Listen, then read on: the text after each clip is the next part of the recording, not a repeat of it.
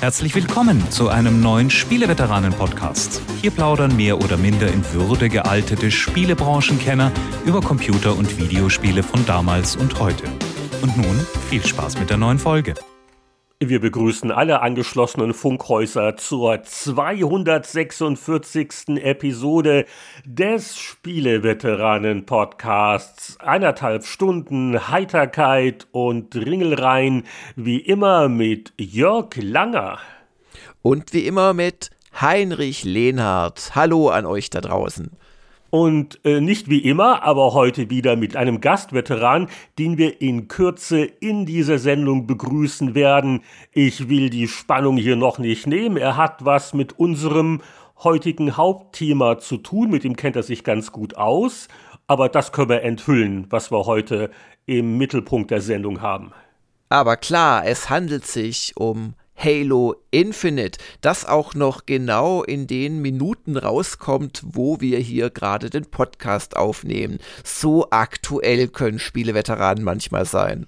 Ja, aber der Gast, der hat das schon durchgespielt. Äh, wir konnten auch in die Kampagne schon reinschauen. Also ich denke, es wird eine ganz angeregte Diskussion zu einem neuen Spiel, wo natürlich eine Menge äh, Vergangenheit dahinter steckt. Ich habe übrigens die Tage in die Tiefen meiner Festplatte so meine Notizen noch gefunden von meinem Studiebesuch damals bei Bungie mhm. äh, in Chicago noch als man mir da so die ersten, äh, naja, so richtig spielen konnte ich es noch nicht aber die ersten Studien gezeigt hat von diesem Third-Person-Action-Spiel, war es damals noch.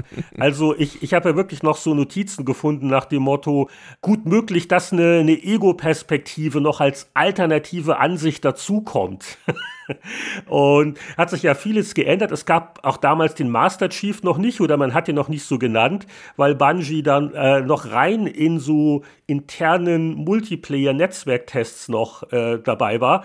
Kampagnen so kam alles erst später und natürlich das war damals noch ein äh, Computerspiel und noch nicht ein Xbox-Titel, weil ich war da im März 2000 und äh, am 19.06 kam dann die Pressemitteilung von Microsoft, die gesagt hat, wir kaufen den ganzen Laden, Halo wird ein exklusiver Launch-Titel für die Xbox, damit ist bewiesen, auch in Redmond hat man aufmerksam die GameStar gelesen, das ist immer so meine Theorie, ne, die Titelgeschichte damals, und hat gesagt, wow, ja, wenn die GameStar das so schreibt, dann brauchen wir das. Ja, Gut, das war jetzt Spekulation. Kehren wir auf den Boden der Tatsachen zurück. Also Halo Infinite, was machen wir sonst noch? Ja, wir reden wie immer über aktuelle News, wir reden über unser eigenes spielerisches Treiben und wir beantworten eine Hörerfrage. Die absolut wichtigste News ist natürlich die in eigener Sache. Ich möchte beginnen mit einer kleinen Programmänderungswarnung. Und zwar werden wir die nächste Zeitschriften-Zeitreise vorziehen müssen, denn es drohen äh, am Jahresende die Jahresendrunden auch bei den Spieleveteranen. Und damit äh, alle äh, zu Weihnachten unseren Zirkel hören können, der die besten Spiele des Jahres nochmal bespricht, äh, wird die Zeitreise mit den Einser-Ausgaben vorgezogen auf kommende Woche. Das heißt, äh, die nächste Zeitschriften-Zeitreise wird eine der Patreon-Episoden sein. Also wer das vielleicht als Anlass nimmt, um mal eine Unterstützung vorsichtig auszuprobieren, der sei dazu ausdrücklich ermutigt, weil ja, so, so schnell geht das Jahr rum. Ne? Nächste Woche Zeitreise, in zwei Wochen Weihnachts-Best-of. Genau. Boah. Und äh, ja, wir, wir machen ja wieder hier die äh, übliche Spieleveteranenrunde mit mehreren hochdekorierten Gästen. Und das wird euch dann natürlich auch noch kredenzt in den nächsten zwei Wochen. Also nach der Zeitreisenfolge. Aber lieber Heinrich, was gibt es denn aus dem wunderbaren Land der Computer- und Videospiele so zu berichten? Ja, bei den News, die nichts mit unserem Podcast zu tun haben, die gab es tatsächlich auch noch, möchte ich vielleicht hervorgreifen, die sich verdichtenden Gerüchte um einen neuen Abo-Service, den Sony für die PlayStation plant, also über eine mögliche Konkurrenz zu Microsofts beliebten Game Pass-Abo-Modell, wird ja schon länger spekuliert. Äh, jetzt hat äh, Bloomberg berichtet, dass da wohl auch die äh, Retro-Spieler was abkriegen sollen. Und das klingt so ein bisschen auch nach dem, was äh, Nintendo ja mit seinem Switch Online-Angebot versucht zu etablieren. Äh, da kannst du ja jetzt auch mit der, wie heißt die, die Plus-Stufe, ne? Also wenn du Nintendo noch mehr Geld im Monat gibst, dann kannst du jetzt auch äh, ausgewählte N64. Die Doppelrahmstufe, genau. Und so weiter und so fort. Und es klingt ja ganz ähnlich. Also der Sony-Service mit dem Arbeitstitel Spartacus, das war noch Filme, der soll verschiedene Stufen halt bieten und die könnten dann auch ganze Bibliotheken von klassischen Spielen enthalten, zurückgehend auf die PS1-Ära, PS2, PS3, PSP-Spiele, das ist potenziell natürlich eine ne Menge Holz, würde ich mal sagen. Ist das was, was dich irgendwie interessieren würde? Ja, ist für mich immer schwer zu sagen, weil ich halt seit äh, gefühlt 100 Jahren kein normaler äh, User mehr bin, der sich Spiele in der Regel kaufen muss selbst. Aber es ist natürlich äh, der Versuch äh, und auch der vielleicht nicht gerade früh kommende, sich äh, mal ernsthaft mit dem Erfolg von Game Pass auseinanderzusetzen das ja ähm, auch eine sehr hohe Titelzahl enthält, wo auch nicht alles nur Gold ist, aber wo halt auch immer wieder große Sachen drin sind. Age of Empires 4 oder äh, ist es auch Halo sogar drin? Ja, ja, genau. Also ist ja ganz aktuell. Das ist ja auch, äh, das ist, glaube ich, etwas, was Sony wohl nicht vorhat, dass die Exklusivtitel, ja. die First-Party-Spiele an Day One zum Abo-Service gehören. Also ist alles Spekulation, aber sie denken wohl eher an Back-Catalog-Sachen. Ja, ja, genau.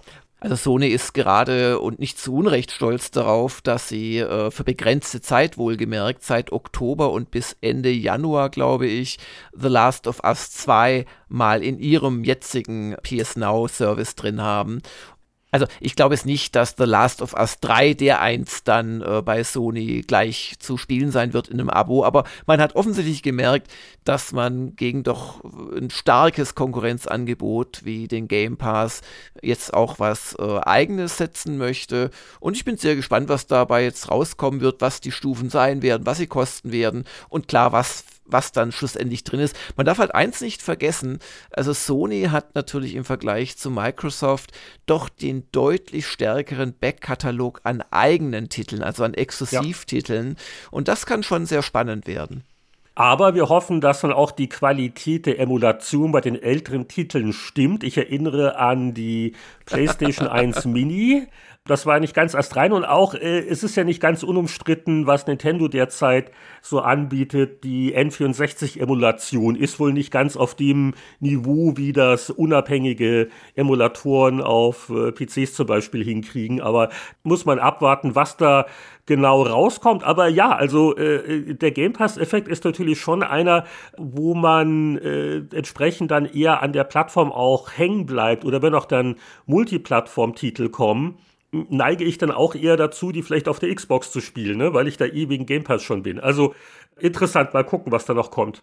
Aber ich merke schon, Jörg, du willst zum nächsten Punkt der Tagesordnung springen. Ein Thema, das dich vielleicht minimal noch mehr erregt als die Aussicht auf äh, PSP-Spiele in emulierter Form auf äh, einer aktuellen Konsole es tut sich ja so einiges im Sande des Wüstenplaneten, sollte man sagen. Also äh, Funcom, die alten Kronenbewahrer, die haben da die entsprechende Lizenz wohl und jetzt wurde zum Beispiel angekündigt, hier ein Open World MMO, ein äh, Survival-Spiel, wo ein deutsches Studio namens Nuclear beteiligt ist und da gibt es auch noch Fördergelder vom Bund so ungefähr. Ja, also, dass Funcom die Rechte für Dune-Titel hat, also die Computerspiel-Umsetzungsrechte, das weiß man seit äh, Februar 2019 und dass es sich dabei um drei Spiele handelt und schon damals wurde gemutmaßt, dass da ein MMO auch darunter sein wird und das äh, Funcom MMO, das soll so Survival auf dem Wüstenplaneten werden. Also das ist äh, richtig. Und das mit dem äh, deutschen Studio stimmt auch. Das ist Nuclear in äh, Hannover. Wem das jetzt vielleicht nicht so viel sagt, das ist eine seit, äh, glaube ich, 1999 bestehende Firma, die viel auch so einfach auch Dienstleistungen für andere äh, Hersteller oder Studios gemacht hat. Die haben unter anderem Super Meat Boy Forever auf die äh, iOS und Android-Plattform gebracht ähm, und die haben Neocron 3 entwickelt. Das ist ein äh, MMO auch gewesen, läuft glaube ich bis heute. Dann waren sie jetzt zuletzt an der Neuauflage von Comanche für äh, THQ Nordic äh, beteiligt. Also da haben sie mitgeholfen, das war jetzt nicht ihr Spiel oder so. Und jetzt eben machen sie das Co-Development mit Funcom zu Dune. Und das mit der Förderung äh, stimmt auch. Also das äh, ist von der Computerspieleförderung des Bundes äh, mit gar nicht mal so wenig Geld unterstützt. Ich glaube 1,6 Millionen Euro. Und da sagt bei einer, mit den Steuergeldern passiert nichts Vernünftiges. Die, die fördern aber nicht Podcasts zufälligerweise, oder? Du wahrscheinlich ja, aber ich war noch nie gut, mir solche Sachen rauszusuchen. Wahrscheinlich hätten wir es nicht, würden wir uns nicht für Podcasts fördern lassen, sondern für eine innovative Audio-Idee im Bereich der Computerspiele. Dann hätten wir sogar irgendwie Chancen auf 3,80 Euro. Aber äh, wie ich durchaus weiß, also die, mittlerweile wird recht viel gefördert, das nehmen auch viele deutsche Studios äh, gerne in Anspruch. Allerdings äh, muss man da auch wohl einigen Papierkram machen. Also da könnten wir uns mal mit dem Michael Hengst unterhalten, der ja gerne hier auch Gast ist, weil der macht das als äh, externer Producer für seine ganzen Projekte und das ist doch sehr viel, ja, das ist schon Fleiß. Also das ist quasi, das muss man so als Teil des Projektes fast schon sehen, dass man da alles ordnungsgemäß und fristgerecht und so weiter einreicht. Aber dann hat man da gute Chancen mittlerweile. Also jedenfalls dieses Dune Survival MMO, das auch noch keinen finalen Titel hat. Das ist eine Produktion, wo mehrere Studios beteiligt sind. Hannover macht jetzt halt auch mit. Und wir haben auch noch nicht wirklich einen Erscheinungstermin oder sowas gesehen, also kann noch ein bisschen dauern, aber. Es wird noch ein bisschen dauern, aber die gute Nachricht ist, es ist nicht das einzige Dune-Spiel und das andere, das jetzt gerade angekündigt wurde, das ist ein Echtzeitstrategiespiel von gar nicht mal unbekannten Machern. Und zwar arbeitet Shiro Games an Dune Spice Wars. Und das wird ein 4X RTS-Spiel und äh, wem jetzt Shiro Games vielleicht nicht sofort was sagt. Shiro-Konto sagt mir was. Shiro, ja. Ich versuche es aber Shiro auszusprechen ohne J, aber es gelingt mir offensichtlich nicht. Also S-H-I-R-O. Shiroi ist äh, im Japanisch weiß, aber damit hat das, glaube ich, nichts zu tun. Auf jeden Fall, von denen ist auch Northgard. Und das war 2017 ein ziemlich äh, hochgelobtes Indie-RTS, wo man so mit Wikingern, ja, so Siedlungen aufgebaut hat auf unerschlossenen Inseln, aber durchaus auch kämpfen musste. Und die machen jetzt eben das äh, Dune Spice Wars. Ich habe auch schon Screenshots und so weiter gesehen und das sieht durchaus knuffig aus. Also man scheint halt in der Wüste Siedlungen hinzusetzen, muss bestimmt sich auch mit der Spice-Gewinnung und den bösen, bösen großen Sandwürmern auseinandersetzen. Und äh, man spielt wohl eins der großen Häuser oder kämpft auch gegen andere.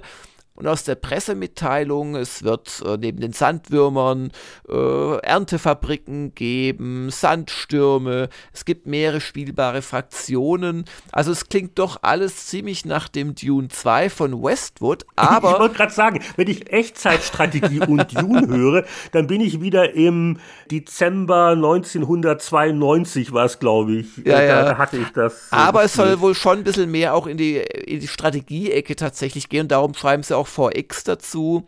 Also man kann Agenten losschicken, äh, man kann äh, versuchen, über Politik den Landsrat zu beeinflussen. Das ist quasi im Dune-Universum so der ja, Reichstag oder der Länderkongress oder was auch immer von den ganzen großen Häusern. Also für mich auf Anhieb sehr ansprechend und fast interessanter, als eine Neuauflage von Conan zu kriegen, nur ohne die schönen Flüsse, die sich da ab und zu durch die karge Landschaft ziehen. Ich wollte mich gerade fragen, welche der beiden Ankündigungen dich als echten Dune-Fan jetzt mehr anspricht, aber das ist vom Genre her, glaube ich, diktiert. Ja, ja, ja. Nee, also das soll vor allem äh, schon in den Early Access gehen, Anfang 2022. Wann es dann in Early Access verlässt, ist die andere Frage. Das ist ja heute völlig beliebig. Manche Spiele sind drei Monate im Early Access und kommen dann raus, andere verlassen ihn nie. Aber ähm, ja, also das ist, um deine Frage zu beantworten, tatsächlich das Spiel, wo ich mich jetzt erstmal mehr drauf freue. Achso, und was man noch sagen kann von der Grafik her, erinnert es doch verdächtig auch an den Dune-Film. Also es gibt nämlich im Dune-Universum tatsächlich Ornithopter. Also das wird aber immer, und so sind sie auch im ersten Dune-Film dargestellt, das, das äh, wird immer in den Büchern so mit Vogelflug, weil äh, darum auch Ornithopter, also Orni ist der Vogel, ähm, dargestellt. Also die, die haben halt so, die machen so Flatter, Flatter. Und das war wahrscheinlich dem Dennis Villeneuve für seinen Film irgendwie zu komisch. Und darum hat er Libellen draus gebastelt mit diesen sehr schnell hochfrequent äh, schlagenden Vierflügeln. Und ähm, in den Screenshots zu Spice Wars ist quasi letztere Technologie die, diejenige welche. Also man orientiert sich da optisch offensichtlich so ein bisschen an den Filmen jetzt. Ja, macht ja auch Sinn. Das, äh, der nächste Film ist ja auch inzwischen beschlossen. Das wird uns noch ein paar Jahre beschäftigen. Mhm. Ach ja, wird das nicht irgendwann langweilig? Nein, jedes Sandkorn? Nein. Nee, wie gesagt, ich habe mir den dreimal komplett angeschaut. Ich habe mir meine Lieblingsszenen mittlerweile noch, noch mehrere Male mehr angeschaut. Und äh, da zu meinem großen Unbill die Amazon äh, äh, Kauffassung mit 4K frech betitelt bei mir noch nie in 4K abgespielt hat. Und ich habe jetzt schon extra früh morgens mal gestartet, ob es nicht nur einfach das überlastete Amazon Internet ist oder so, werde ich mir das wahrscheinlich jetzt auch irgendwie nochmal auf Blu-ray kaufen. So einer bin ich. Wenn schon, denn schon. Naja, wir mögen dich trotzdem, Jörg, wenn du sonst keine äh, schlimmen Laster äh, oder exzentrische Hobbys hast. Das ist ja noch relativ harmlos.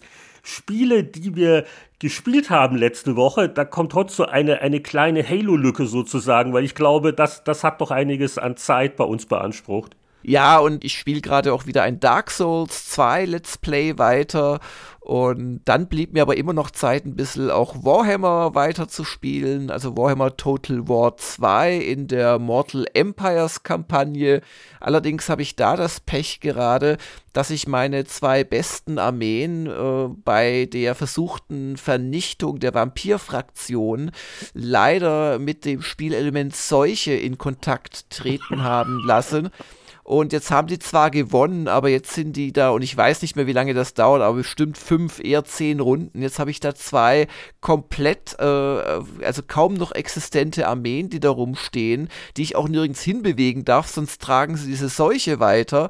Und wenn da jetzt irgendein Gegner vorbeikommt, löscht er mir komplett meine Hauptstreitmacht aus. Also. Das sind Probleme ja, das sind echte Probleme, sag ich dir. Ja. Deswegen sind Boosterimpfungen so wichtig. Aber also du, du, du hast schon was gespielt, aber halt jetzt nichts Neues in dem Sinne, nee, nee, worüber genau. du noch nie gesprochen hast. Ja. Worüber wir noch nie gesprochen haben, nicht. Und über äh, Halo sprechen wir jetzt gleich. Genau, also das war bei mir natürlich jetzt auch ein wichtiges Thema. Ich habe zumindest ein bisschen wieder reingeguckt, aber noch in einen Titel. Und das ist witzig. Also, das ist mir auch noch nie passiert, dass ich mir eine Serie angucke, und die inspiriert mich dazu, mich auch mal mit einem Spiel zu beschäftigen. Denn die Serie basiert auf dieser Spielwelt. Und letzte Woche im Off-Topic-Podcast haben wir über Arcane auf Netflix gesprochen. Eine fantastisch aussehende Animationsserie, welche die League of Legends Spielwelt oder Charaktere als Grundlage nimmt. Und es war lustig, weil wir haben ja beide festgestellt, hm, da sind wir überhaupt nicht drin. Und die Serie ist trotzdem gut und nachvollziehbar. Und äh, ich konnte jetzt nicht widerstehen und habe mir doch jetzt mal das Legends of Runeterra runtergeladen. Also das ist nicht League of Legends, das MOBA, sondern das ist ein relativ neues Spin-off noch, und zwar eins von diesen Sammelkarten-Strategiespielen. Und äh, da hatte ich mal ein bisschen Tutorial mal gemacht, aber, aber das nicht richtig gespielt. Und ja, ja, also schon der, der Titelscreen sind sofort Charaktere aus der Serie wiedererkennbar. Äh, ist natürlich jetzt, sage ich mal, von der Präsentation her für die Art von Spiel sehr schön, aber hat nicht wirklich das Niveau der äh, Netflix-Serie. Aber das, das ist gar nicht doof. Also ich bin äh, ja eigentlich auch bei Hearthstone draußen und bin so ein bisschen weg von dieser Art von Spiel, aber ähm, das ist auch wirklich gut gemacht, äh, hat auch viel Einzelspieler-Content und äh, so ein, zwei witzige Regelfeinheiten mit dem Hin und Her und dann kannst du Angriffe gezielt blocken und äh, Karten und überhaupt, aber es ist schon witzig, so, so Chings und Wai, also äh, prominente Charaktere aus der Serie, die auf einmal jetzt so im Spiel zu haben und dass ich jetzt hier quasi von einer Serie zu einem Spiel geführt werde, das ist mal auch noch nicht häufig passiert, oder? Wie war das bei dir? Die, die Serie, da muss ich dir zustimmen, muss, weil ich gerade wegen des Spiels eher sehr misstrauisch war. Das haben wir auch alles im Off-Topic-Podcast erzählt. Aber ich habe jetzt auch Arcane schon weitergeschaut, bin bei Folge 4 bereits oder war es sogar 5. Also ja, nee, 5 sogar, genau. Aber du bist doch nicht eine Versuchung, jetzt hier das, das Rune Terror auch mal zu spielen. Ich glaube, die Art von Spiel ist auch nicht deins. Nee, nee, echt nicht. Da habe ich Besseres mit meiner Zeit zu tun. Oh, und 15 Minuten Eindrücke zählen eigentlich nicht, aber äh, ich war so gestern Abend so, so, so noch im Halo-Shooter-Rausch und Serious Sam 4 kam gerade auf Konsolen raus, ist halt bei Game Pass dabei. Ach, das laden wir schnell mal runter. Seit dem ersten Teil nicht mehr gespielt, baller, baller, baller und ui, ui, ui. Nicht wahnsinnig optimiert diese Umsetzung Leistungen, also auf der Xbox One Series X. Also zum einen rekordverdächtige Levellladezeiten. Dafür, dass diese neuen Konsolen so super schnelle SSDs haben, frage ich mich, was die da machen die ganze Zeit. Und das Spiel selber, äh, man kann quasi keine Texte lesen oder teilweise nicht, weil sie da überhaupt nicht drauf geachtet haben, was die Skalierung angeht, ähm, Wohnzimmerfernseher, Betrachterabstand. Und die Steuerung legt wohl sehr viel Wert auf Maus- und Tastaturpräzision. Da habe ich auch nicht den Eindruck, dass sie das irgendwie angepasst haben an die Eigentümlichkeiten von Gamepad-Controllern. Und das war da ganz schnell wieder deinstalliert. Aber ja, mehr, mehr habe ich nicht zu berichten. Also Runeterra spiele ich jetzt eher weiter als Series Sam 4. Das klingt äh, nachvollziehbar. Ja, dann kommen wir doch vielleicht schon zur Frage der Hörer oder auch genannt die Frage zum Tage. Und zwar fragt Markus Papst, der auch schon die ein oder andere Frage gestellt hat in den letzten Monaten, Computerspiele bestimmen vermutlich zum größten Teil euren Arbeitsalltag. Habt ihr eigentlich noch andere Hobbys, die einen ähnlichen Stellenwert in eurem Leben haben? Äh, nein. es, es, ist traurig. Ich, ich hatte mal auch schon eine Weile her mit, mit jemandem mal so, so ein Gespräch gehabt und was machst du so eigentlich überhaupt? Und äh, da fiel mir auch so auf, also irgendwie bei mir hängt alles mit dem Beruf zusammen, weil es sind ja auch die, die Spiele und also ein, ein Hobby, also dass ich jetzt sage, was, was machen normale Leute? Ha, und dann mit dem Mountainbike am Wochenende irgendwelche Touren. Eieiei, das klingt alles sehr zeitintensiv und anstrengend und relativ wenig Lustgewinn versprechend. Und das ist schon so ein bisschen traurig. Und also einen ähnlichen Stellenwert, also nicht wirklich. Es gibt halt so diese, diese kleinen Sachen, die den Alltag äh, versüßen. Also man, man guckt mal äh, eine Serie, man, man, man, man geht mit dem Hund raus, du weißt, was ich meine. Aber jetzt so ein Hobby wie, ach ja, ich mein, früher, ich hatte mal auch mal eine Briefmarkensammelphase und äh, wo man so leidenschaftlich äh, hm. sich so um sowas kümmert, aber bei mir nicht wirklich. Äh, ich ich verfolge noch gerne die Soap Opera, äh, was so den Sport betrifft aber jetzt auch weniger äh, wirklich Spiele mir komplett angucken, sondern mehr so das, das Drumherum wahrnehmen. Hm. Hast du denn noch Hobbys? Ja, das Fiese an der Frage ist natürlich einen ähnlich hohen Stellenwert, weil da ist es bei mir ganz ähnlich. Also, wenn ich mir überlege, also ich habe irgendwie ständig mit Spielen zu tun, aber ich mache halt meistens auch dann irgendwie was draus. Also entweder für Retro-Gamer oder natürlich Gamers Global oder die Spieleveteranen und dass ich mal wirklich nur so vor mich hinspiele, so ganz ohne Hintergedanken. Es ist dann eher so, dass ich jetzt, wie, wie beim Beispiel Warhammer, Lust auf was mal wieder habe, dann bleibe ich hängen und dass ich dann das stundenlang spiele, ist schon reines Privatvergnügen, aber jetzt erzähle ich es halt zumindest als ich habe es gespielt im, im Spieleveteran-Podcast und davon können wir uns, glaube ich, nicht mehr lösen, von diesen Zusammenhängen. Aber wenn es nicht gar so alles vereinnahmt sein muss, mache ich schon noch ein paar Sachen ganz gerne. Also ich, ich wollte dieses Jahr wieder mehr Rad fahren, ist dann durch einen kleinen Unfall, habt ihr vielleicht noch in Erinnerung, so ein bisschen unterbrochen worden. Aber das würde ich jetzt schon nennen. Also ja, ich äh, hätte früher gesagt, dass ich gerne lese. Das hat sich aber bei mir sehr stark reduziert und ist fast nur noch im Urlaub der Fall. Ähm, aber dafür gucke ich wirklich viel Serien und das möchte ich schon als Hobby nennen, weil das ist nicht nur mal ab und zu mal so, ein, so eine Folge. Das ist schon etwas, das ich jede Woche mehrere Stunden lang mache. Also ist es ein Hobby letzten Endes, oder? Dann weiß ich nicht, ob das äh, Großziehen von Kindern als Hobby durchgeht, aber wenn ich mir überlege, was da so an Zeit draufgegangen ist, die letzten 18 Jahre, ähm, es hat sich natürlich verwandelt. Also ursprünglich war es so ein stetiges Begleiten und überall hin und so. Später war es dann ein überall hinfahren. Das wird übrigens immer noch gerne in Anspruch genommen, diese kostenlosen Chauffeursdienstleistungen zu ihrer Tages- und Nachtzeit. Aber ja, nee, eben nicht mehr über Papa. Also mittlerweile ist das schon auch weniger geworden. Aber jetzt hilft man wegen mir bei einem schwierigen äh, Aufsatz oder darf Texte gegenlesen und so. Aber naja, es ist kein Hobby. Nee, Hobby macht man ja freiwillig. und ja, ich, ich koche ganz gerne mit meiner Frau, auch nicht jetzt, dass es Hobby wäre oder so. Vielleicht eines noch, ähm, ich, ich mache ja immer wieder diese Dokus und da steckt schon auch ein bisschen privates Interesse dahinter. Also ich interessiere mich für die Technik, ich interessiere mich durchaus dafür, wie machen das Leute, die wissen, was sie tun. Und, und da, da gucke ich doch schon recht viel auch so, irgendwie so Masterclass-Kurse oder ich, ich schaue mich auf YouTube um, was es da für Tricks gibt und auch was es für Technik gibt. Also so einmal Hardware, die man sich kaufen kann, aber sich nicht leisten kann.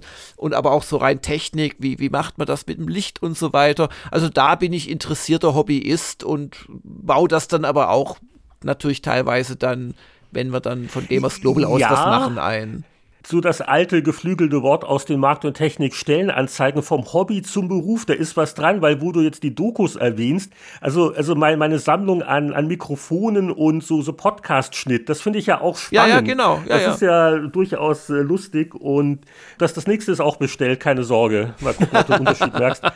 Äh, das stimmt. Aber, aber äh, lesen, also das, das mache ich doch sehr regelmäßig, kann man als Hobby bezeichnen. Ja. Und äh, alle Jubeljahre mal aber nicht wirklich. Mal gucken, äh, vielleicht über Weihnachten die Musestunden, also dass ich mal am Keyboard rumklimpere. Also ich würde wirklich gerne ein Musikinstrument spielen können, kann es nicht, werde auch nicht mehr auf die Reihe kriegen in meinem Alter. Aber das, das äh, bringt auch eine gewisse Befriedigung. Also wenn wir jetzt hier äh, Online-Dating-Profile füreinander schreiben würden, dann müsste man schon einiges zusammenkratzen, weil ich glaube mit den... Um sich spannender zu machen, ja, ja, ja, ja, das stimmt mit schon. Mit den Spielen ja. allein kannst du ja nicht so viel punkten.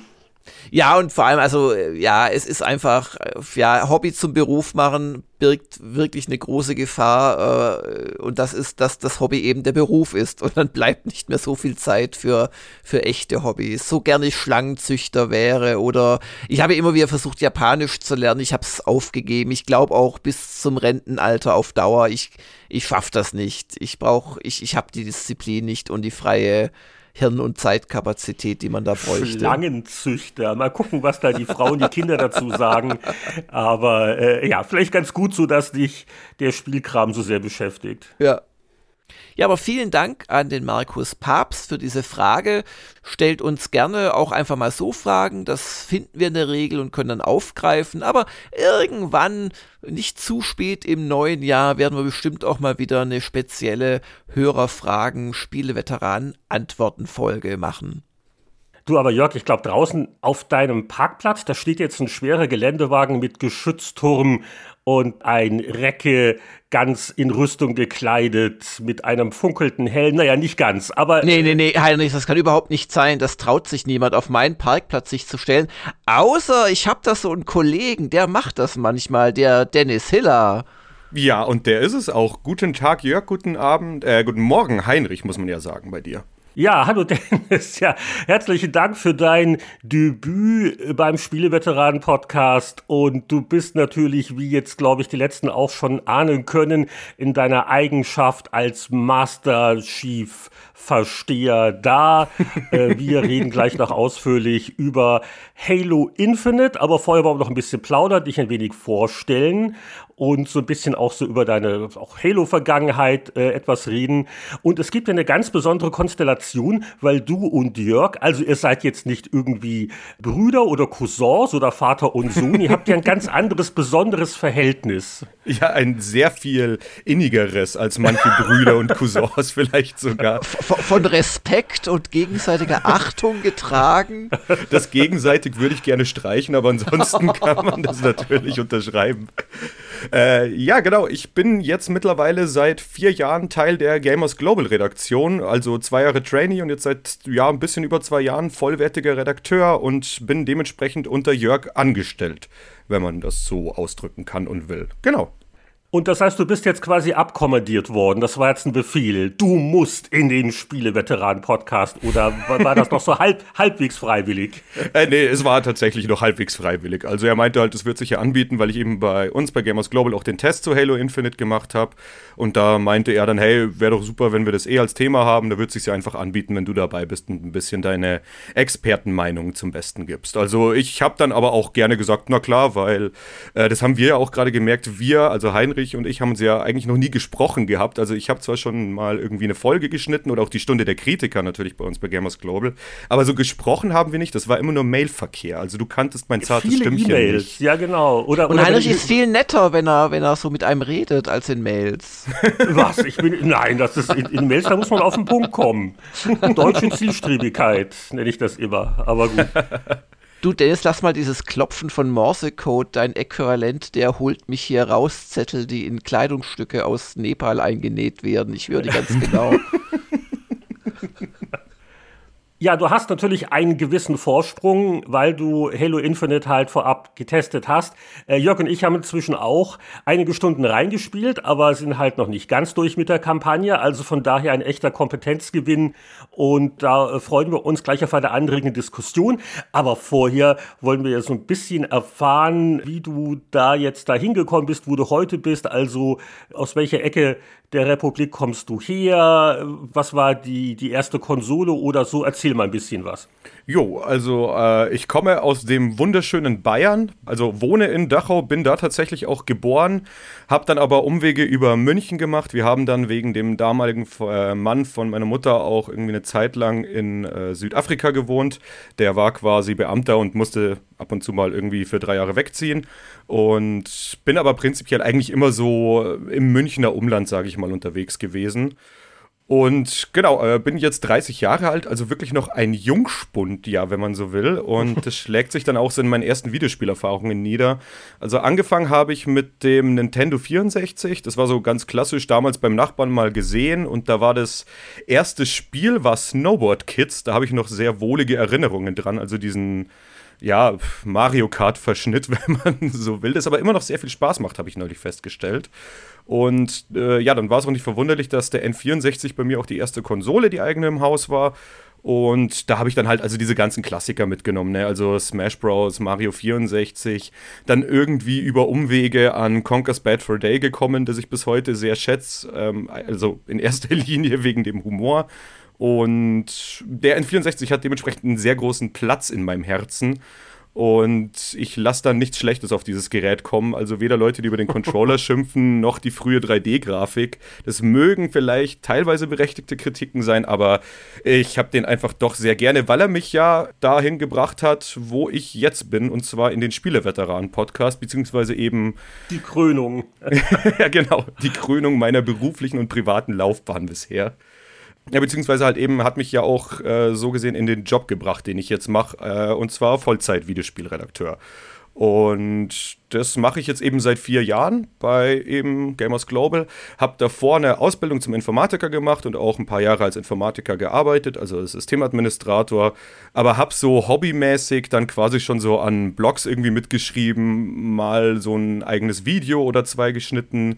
Halt alles, weißt du, so dieses typische, Mai, man macht es halt in der Freizeit, probiert sich einfach ein bisschen. Und hatte dann über einen Blog sogar die Möglichkeit, ich glaube, äh, ich war zwei Jahre auf der Gamescom, sogar mit Presseakkreditierung und ein paar Terminen. Also da kommt man doch erstaunlich leicht rein dann mittlerweile anscheinend mit so einem Ausweis, weil wir haben das alles, ich meine, man nennt es ja immer ehrenamtlich, aber wir haben halt einfach kein Geld oder sowas damit gemacht. Das war wirklich ein reines Hobbyprojekt, das eigentlich die ganze Freizeit aufgefressen hat, aber trotzdem einen riesen Spaß gemacht hat. Und genau, dann habe ich ähm, halt irgendwann gemerkt, so, ach, Informatik, puh, ich weiß nicht, willst du das jetzt wirklich die ganzen nächsten ja, Jahre bis zur Rente machen, die ja bei mir doch ein Stück weg ist. Und habe dann irgendwie mich so ein bisschen umgeschaut, was man dann eben in Richtung so Journalismus machen könnte und das aber alles eher so weiß nebenher mal geguckt. Ähm, ja, und dann hat sich eben bei Gamers Global die Stelle aufgetan, ähm, weil der Benjamin ja gegangen ist. Das wusste man damals noch nicht, da war einfach nur eine Stelle frei.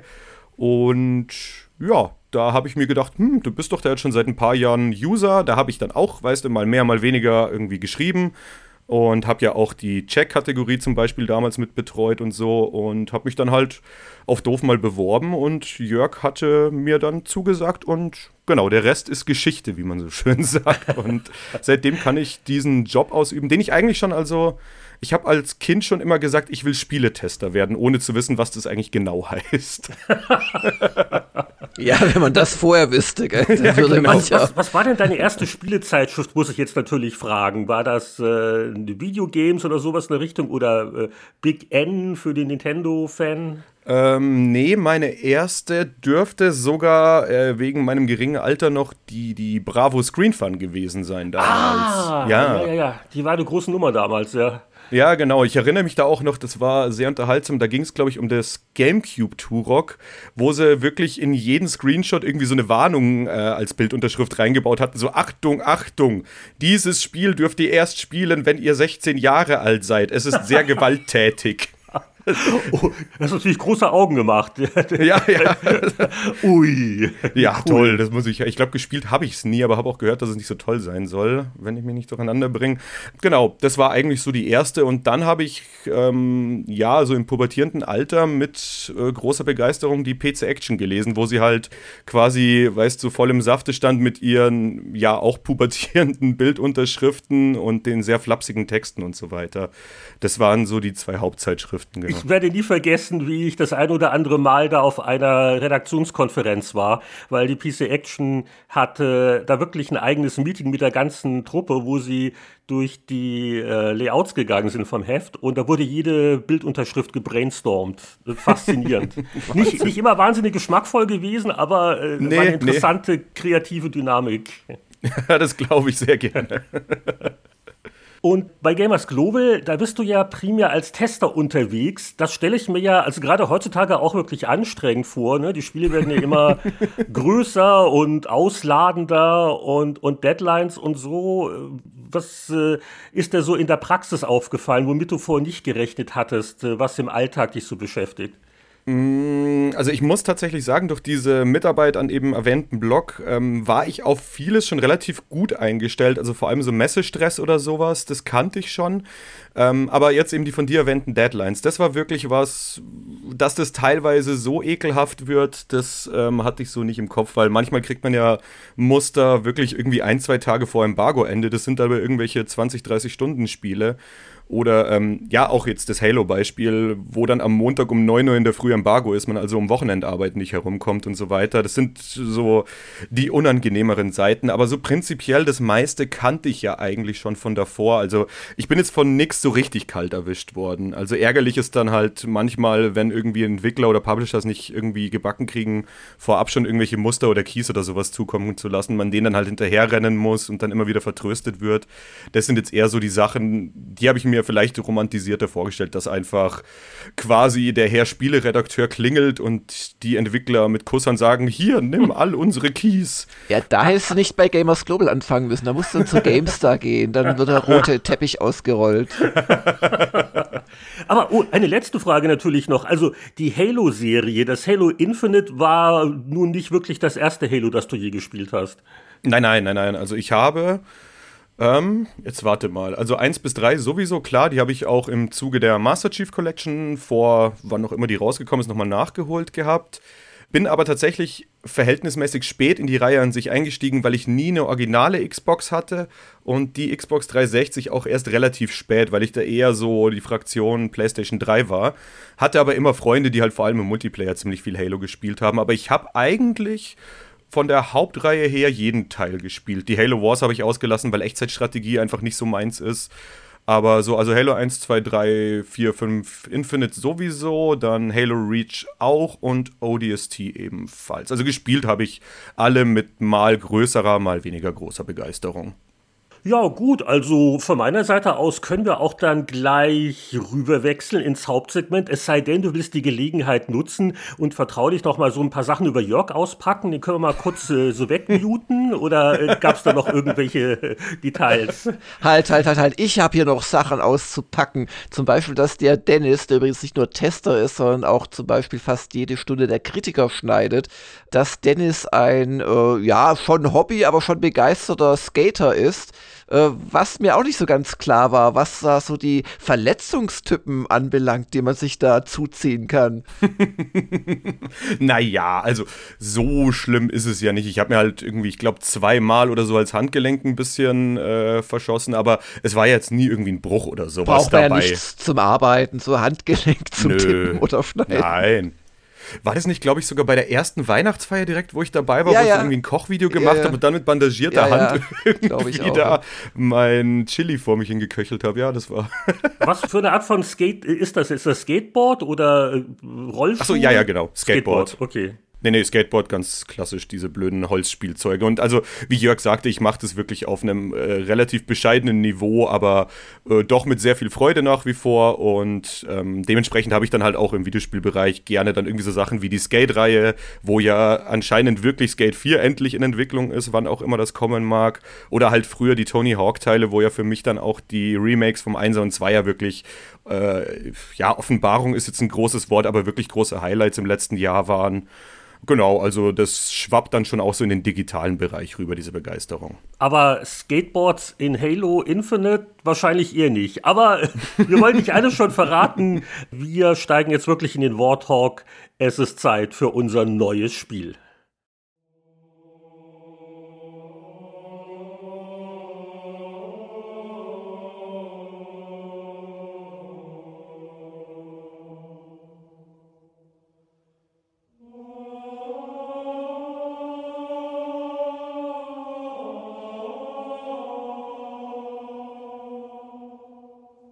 Ja, nach diesen sakralen Klängen sind wir noch nicht beim Weihnachtsgottesdienst oder Ersatzservice oder was auch immer, sondern wir sind bei Halo Infinite mit den Experten Hiller, Lehnhardt und dem Warthog-Fahranfänger Langer. ja, also der Experte ist heute der Dennis, da machen wir uns nicht vor. Der hat äh, das am gründlichsten, er hat es durchgespielt in der Kampagne und äh, deswegen freuen wir uns zeitnah hier schon ein neues Spielsegment zu dieser Veröffentlichung bringen zu können. Und Halo ist ja auch ein schönes Spieleveteran-Thema.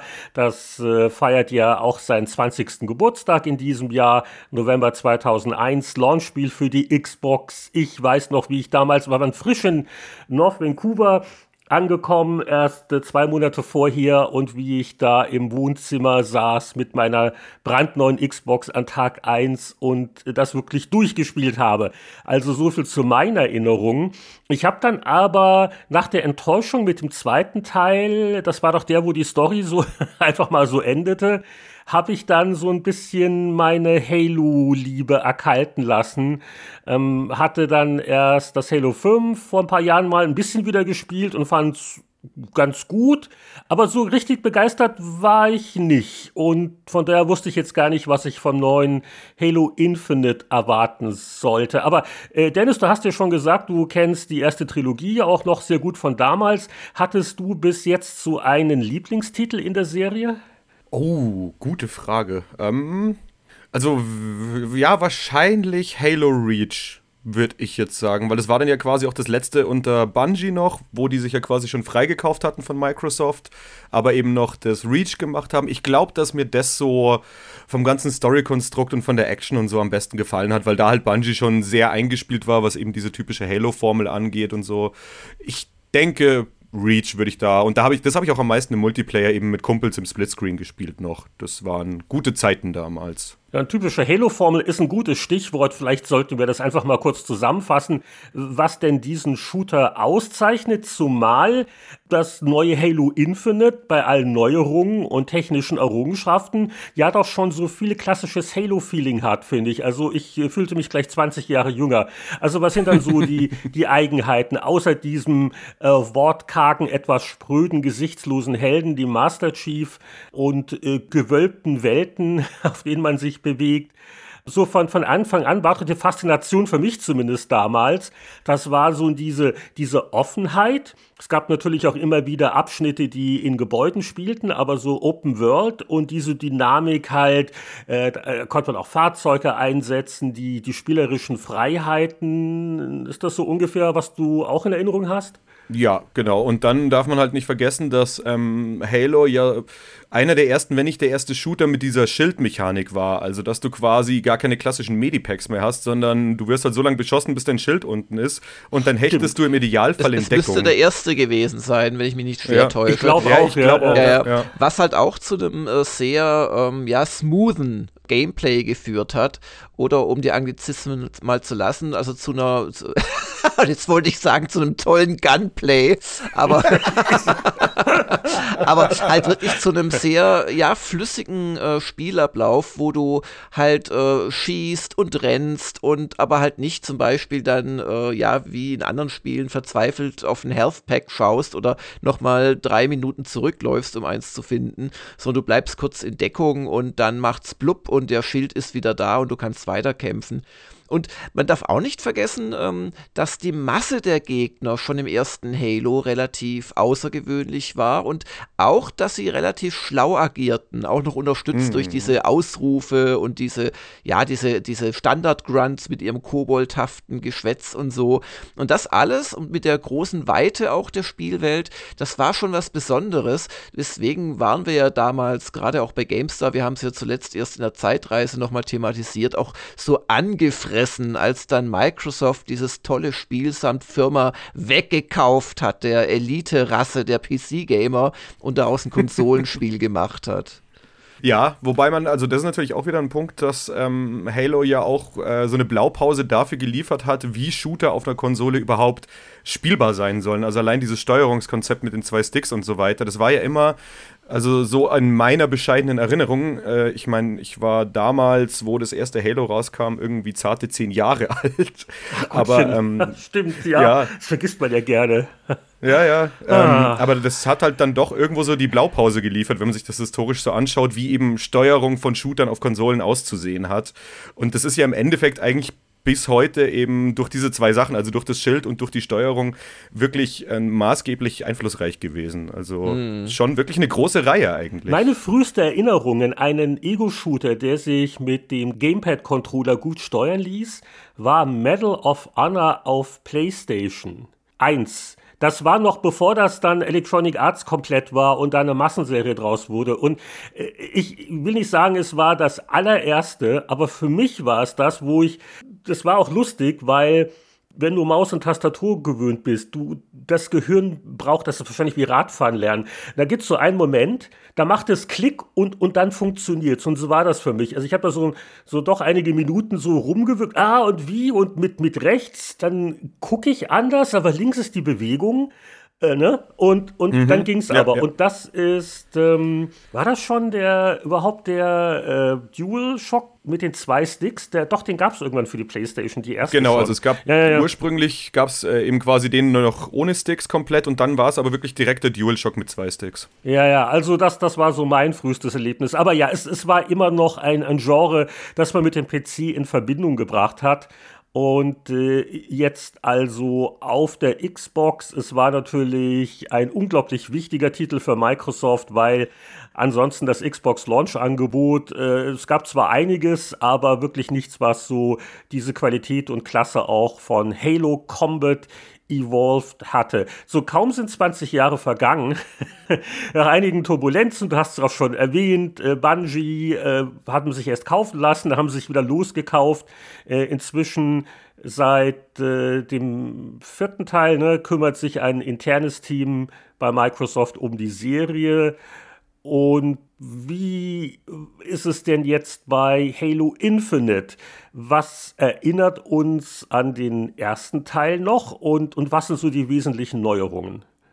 Also an den ersten Teil erinnert natürlich halt das grundlegende äh, Spielprinzip. Das ist ja wirklich auch eigentlich im Verlauf der Serie weitestgehend unverändert, muss man äh, so sagen. Also es ist immer noch relativ schnelle Action, ohne jetzt aber halt so diese komplett wahnsinnigen Ausmaße von einem Call of Duty oder sowas zu erreichen.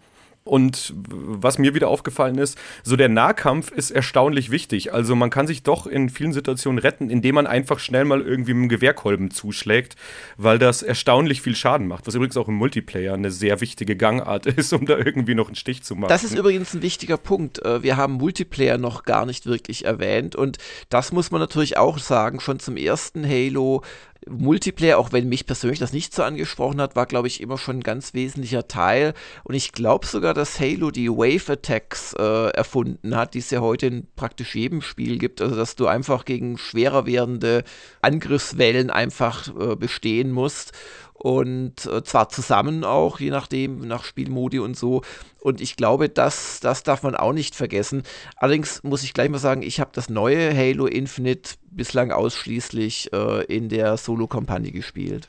Ja, also dann gestehe ich das jetzt auch feigenblattmäßig, wobei für meine Verhältnisse, also ich habe mal reingeschnuppert in Multiplayer, was schon sehr gut geht, ist zusammen mit anderen Leuten äh, zahlenmäßig unterlegene Bot-Teams zu besiegen. Wie ist es denn bei dir, Dennis? Mm, also ich spiele auch bei Vibe nicht mehr so viel online, vor allem nicht alleine, weil das finde ich einfach nur noch anstrengend. Was ich dann doch ab und zu mal sehr gerne mache, ist halt einfach irgendwie im Discord oder irgendeinem anderen Voice-Chat halt einfach mit Freunden und da dann halt einfach ratschen und nebenher halt irgendwie online spielen. Das ist wirklich noch sowas, was ich relativ gern mache und das haben wir jetzt auch mit Halo Infinite gemacht. Ich habe da jetzt auch keine äh, Jahre drin verbracht, aber also so, Mai, was werden das jetzt sein? So bis jetzt, glaube ich, so zehn Stündchen oder sowas, die ich da irgendwie drin habe. Und was halt sehr angenehm ist im Vergleich zu eben einem Call of Duty oder so, du hast ja so gesehen keine Levels, also du steigst nicht pro Match auf und schaltest neue Waffen und so ein Schmonz frei, sondern du hast von Anfang an einfach alles. Es gibt dieses Battle Pass Zeug, wo du dir dann kosmetische Sachen freischalten kannst. Interessiert mich aber ja alles nicht. Ähm, und finde ich ehrlich gesagt auch in Ordnung, nachdem es ja äh, Free-to-Play ist, der Multiplayer von Halo Infinite. Also das, damit das auch mal erwähnt ist. Aber also ich reiß da jetzt auch keine Bäume aus oder sowas. Aber so eine vergnügliche Runde zwischendrin, da bin ich dann doch immer mal wieder zu haben. Halo Infinite ist tatsächlich im Multiplayer frei für alle. Ist das so ein bisschen, wir haben Angst, dass uns die Spieler nicht reichen oder was steckt da dahinter? Hm, also das glaube ich jetzt bei Halo ehrlich gesagt nicht. Also ich denke, Microsoft ist da schon sehr selbstbewusst, weil die wissen, hey, Halo wird einfach gespielt. Ich glaube eher, die haben so ein bisschen ähm, zu Warzone rübergeschielt von Call of Duty, das ja auch quasi ausgekoppelt Stimmt, als Free-to-Play-Modell funktioniert. Und es macht halt einen unglaublichen Haufen Kohle, das Warzone. Und ich denke. Über diese Kosmetik quasi, richtig? Genau, genau, über diese Battle Passes, Kosmetik und so weiter. Und ich glaube, dass Microsoft da halt so ein bisschen hinschiebt und sich denkt, hey, wenn das bei denen funktioniert, ich meine, wir haben Halo, dann funktioniert es ja bei uns erst recht. Ich denke mal, dass daher so ein bisschen der Wind weht.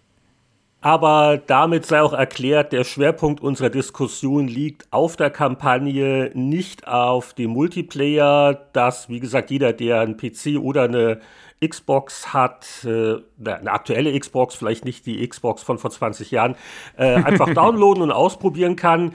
Aber die Kampagne ist halt das, was als neu ist, die jetzt auch gerade erschienen ist, äh, wo ich auch richtig Lust drauf hatte. Ich habe jetzt auch irgendwie dieses Jahr so sehr wenig im Shooter-Bereich gespielt und äh, ja, und wo ich auch wirklich so meinen meinen Spaß gehabt habe. Und äh, vor allen Dingen halt auf der einen Seite halt diese gewisse Vertrautheit des Spielgefühls, hast du schon gesagt, die, die Schilde, ich finde das auch ganz toll, weil das auch, sage ich mal, unbedarften Spielern wie mir es erlaubt, auch mal ein bisschen tollkühn zu sein, nach dem Motto, uh, jetzt kriege ich mal was ab, aber wenige Sekunden in der Deckung reichen und ich bin wieder so gut wie neu. Also das, das hilft, finde ich, dass sich das einfach zügig spielt und man, man immer so das Gefühl hat, es gibt immer noch einen Ausweg.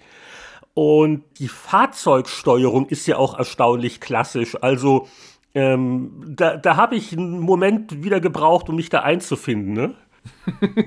ja, definitiv, weil es ja eben äh, immer noch über dieses, du steuerst halt, also du beschleunigst, bremst und lenkst äh, so weitestgehend mit dem linken Stick und kannst dich dann aber quasi dadurch, dass du mit dem rechten die Kamera bedienst, dreht sich dann dein Auto. Also Vogelwild. Es ist also dieses Drehen mit rechts, das ist der Wahnsinn. Also ich, ich, ich bin nach äh, mehreren Minuten immer noch in die Gegenrichtung gefahren, wo ich eigentlich hin wollte, Berghänge hoch.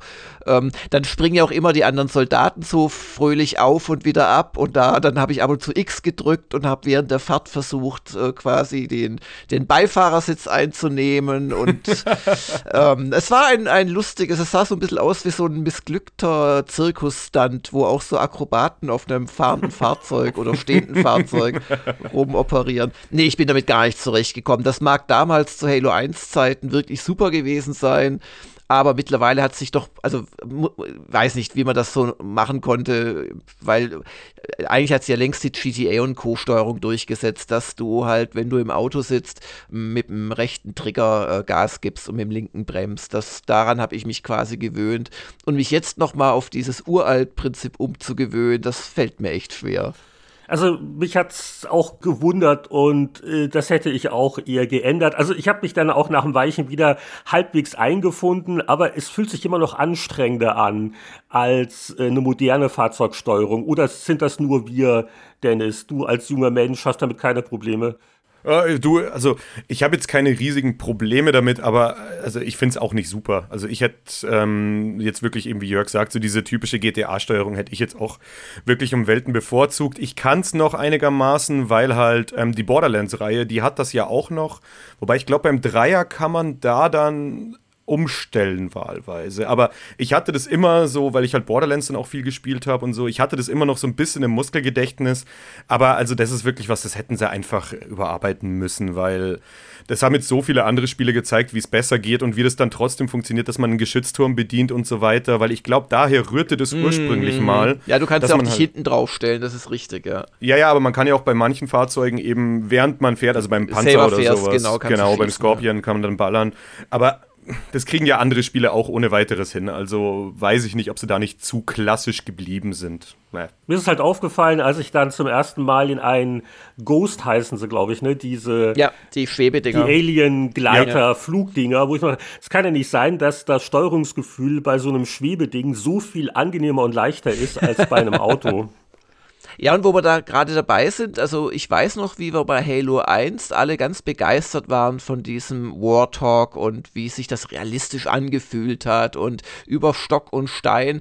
Und da muss ich sagen, war ich jetzt ein bisschen enttäuscht. Das Ding wirkt nicht wie ein schwerer, was ist es denn, Dreisitz-Kampfbuggy, sondern eher wie eine Seifenkiste so ein bisschen. Also wenn du, was mir häufiger passiert, ich bin da ganz ehrlich, wenn du dann mal wieder auf dem Rücken liegst mit dem Ding, ähm, dann, gut, der Master Chief ist natürlich super stark, stark und so verstehe ich schon, aber dann tippst du es so an wie ein Pappkarton und dann richtet sich's wieder auf. Also irgendwie, ähm, was früher aber mal eine, ja man fährt dann doch eigentlich relativ wenig. Äh, so ging es mir zumindest. Also ja, wir wollen es nicht richtig, so tun, als wäre das ein ja. großes Problem. Es ist ein bisschen komisch. Aber, aber wir reden gerade auch schon über Dinge, äh, wo wir vielleicht nochmal zusammenfassend vorab sagen sollten. Die eine große Besonderheit von Infinite ist, dass es ein Open World Halo ist. Aber da fragt sich natürlich jeder, der uns jetzt gelauscht hat und vielleicht auch die alten Teile kennt. Ja, Moment, Halo 1 hatte doch just immer schon diese große offene Welt. Was ist denn da jetzt neu?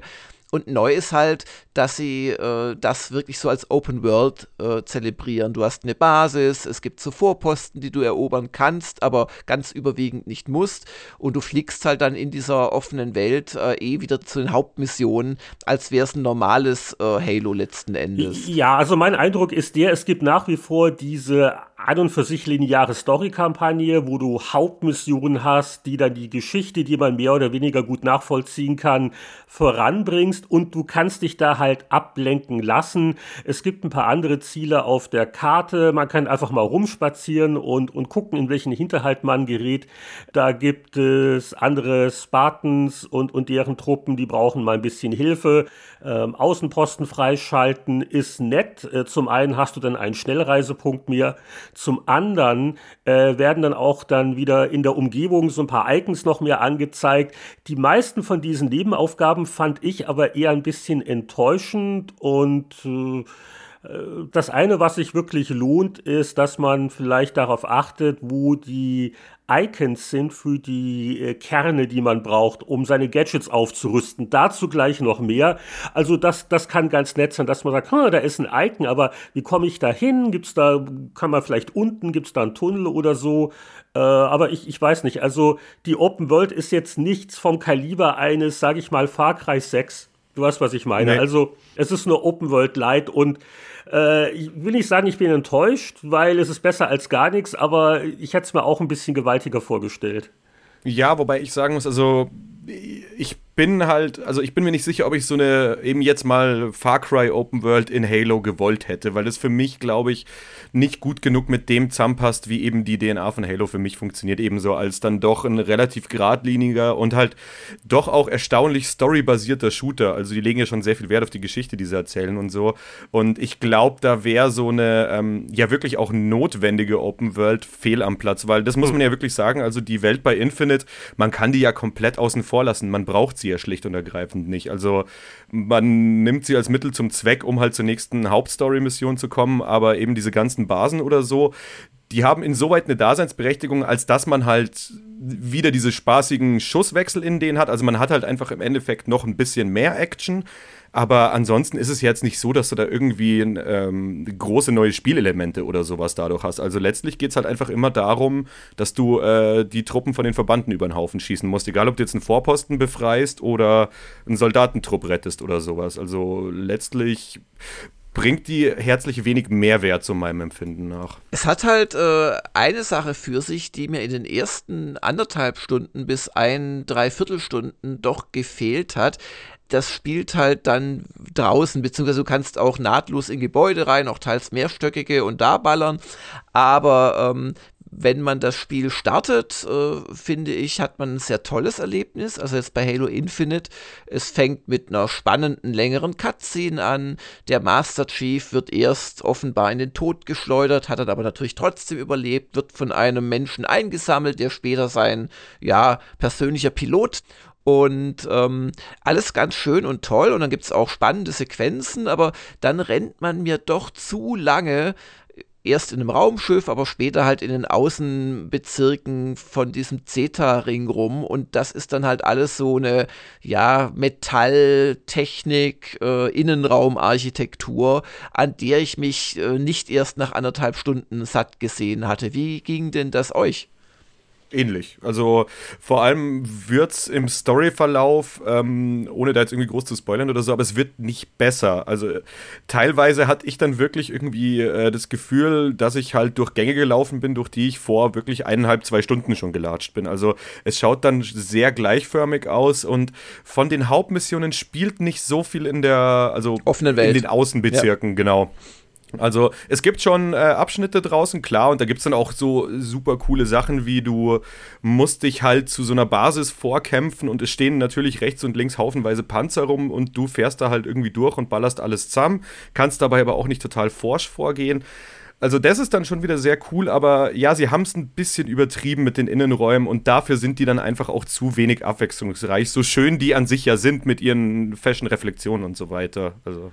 Apropos abwechslungsreich, also ich bin noch nicht ganz durch mit der Kampagne, aber kann es sein, dass die Landschaft, so hübsch die auch sein mag, dass da auch die Abwechslung nicht so toll ist? Weil ich hatte gedacht, vor allen Dingen, sie haben ja auch so quasi, sie bringen dich ja im Lauf der Handlung so in verschiedene Ecken der Karte sozusagen, ne?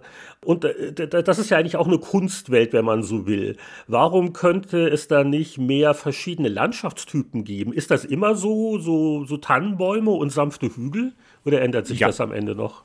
Nee, das ist tatsächlich auch immer eigentlich, ja, das, was man ja mehr oder weniger die ganze Halo-Reihe über schon kennt. Mhm. Ne? Also brauchst jetzt nicht noch darauf warten, dass irgendwie ein Schnee- oder Wüstengebiet oder sowas kommt. Also es ist wirklich immer diese relativ gleichförmige, die man ja wirklich aus der Reihe einfach auch schon kennt. Also da haben sie leider auch irgendwie so ein bisschen die Chance verpasst, dass sie halt so ein bisschen optische Abwechslung zumindest bieten. Gut, es äh, kommen jetzt auch immer mehr Berichte so raus, was Details der Entwicklung angeht. Äh, es gab ja viele Verspätungen, es gab alle möglichen Probleme mit Entwicklungstools und die Engine und überhaupt.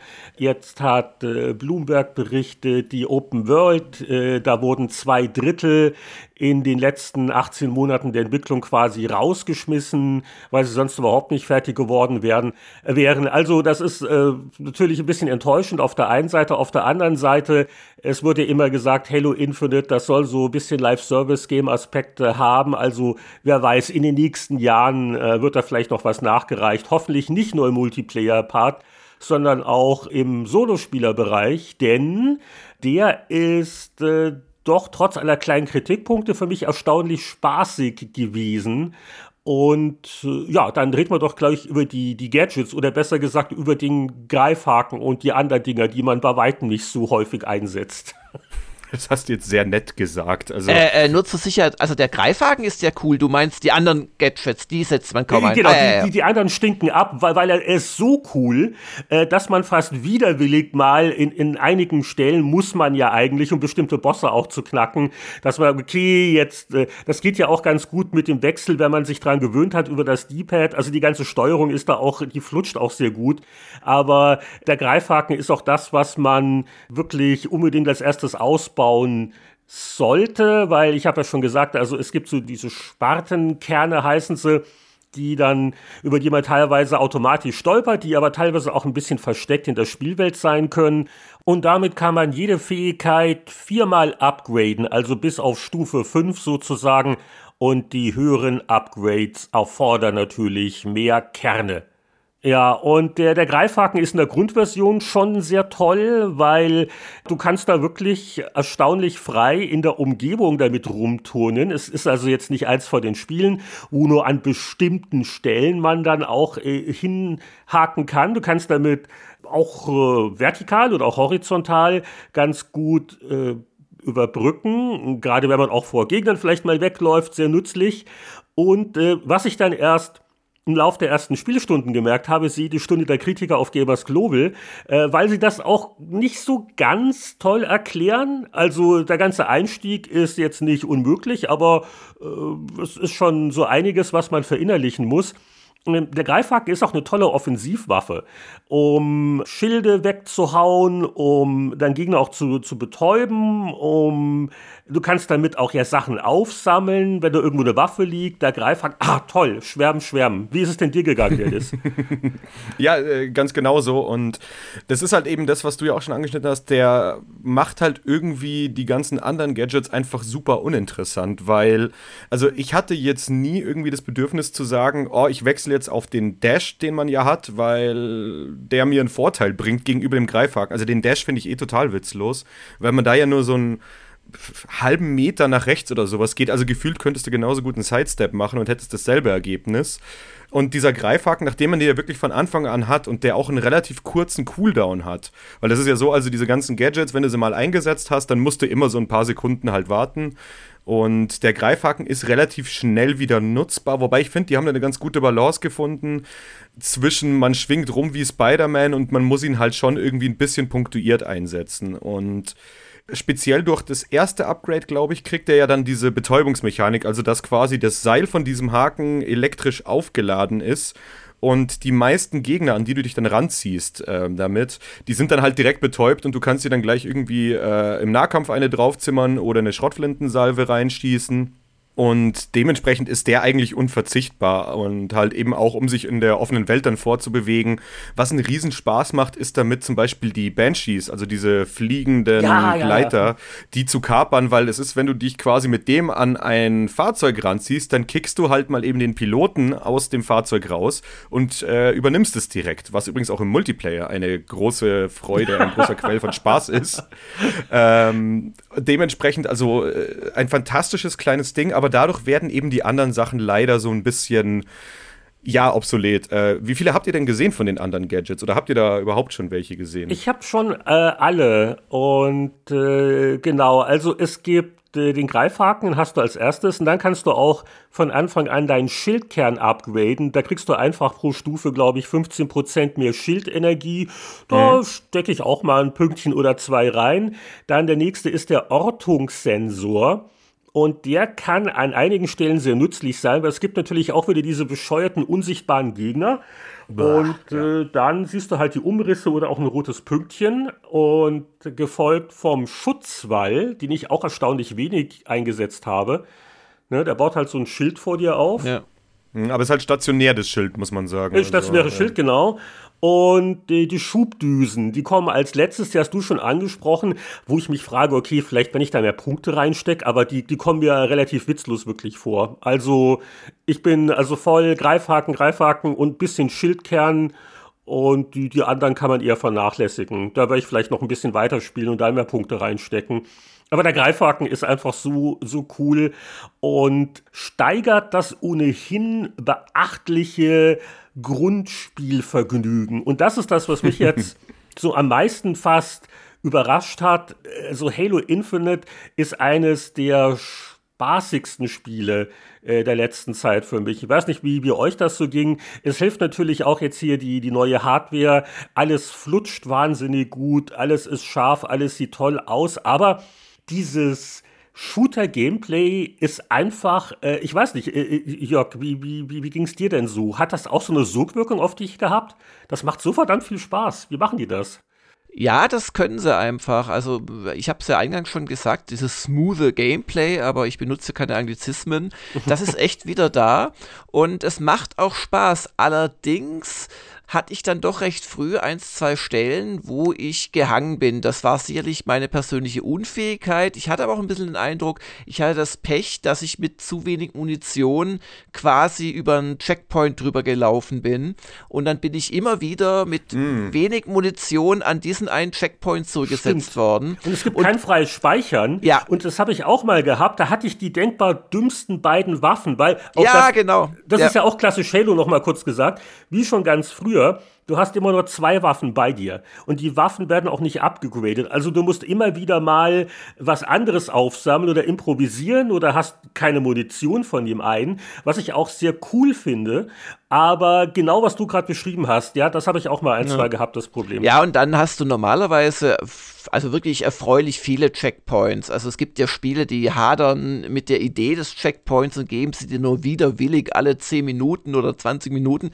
Das ist bei Halo nicht so. Aber dann hatte ich ausgerechnet eine Stelle, da bin ich echt x-mal gestorben und immer wieder so, ja, teilweise fünf Minuten zurückgesetzt worden. Und das hat mich dann angefangen zu nerven. Das andere, was mich erstaunt, hat, aber da bin ich wahrscheinlich wirklich zu weich gespült mittlerweile.